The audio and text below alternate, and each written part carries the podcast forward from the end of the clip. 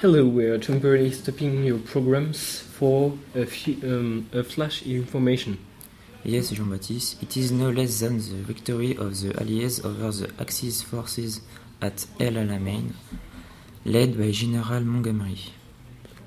We have received this news directly from the Armed Forces staff a few minutes ago.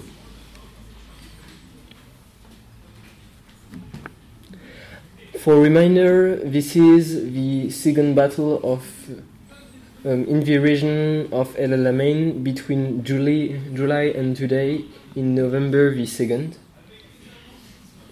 And so the second battle won there against fascism.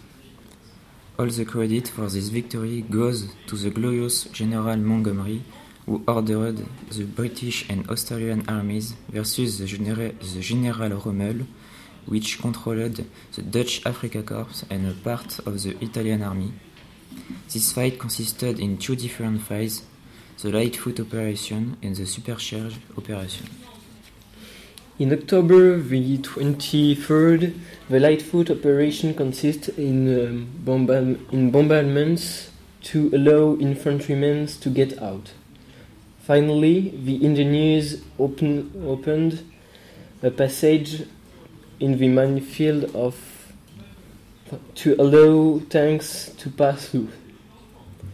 On the 25th, the tanks crossed the minefield and heading north.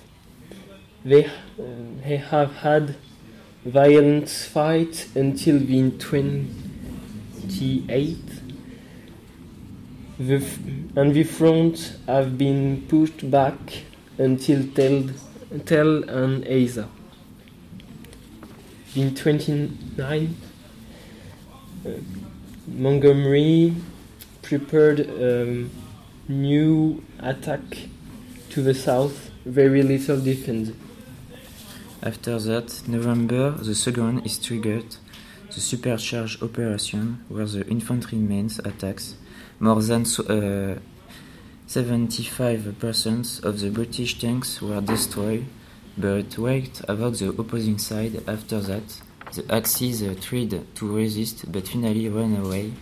It is worth recalling that that is certainly not the greatest victory, but it is a great step toward in the victory of the free nation against the oppressor.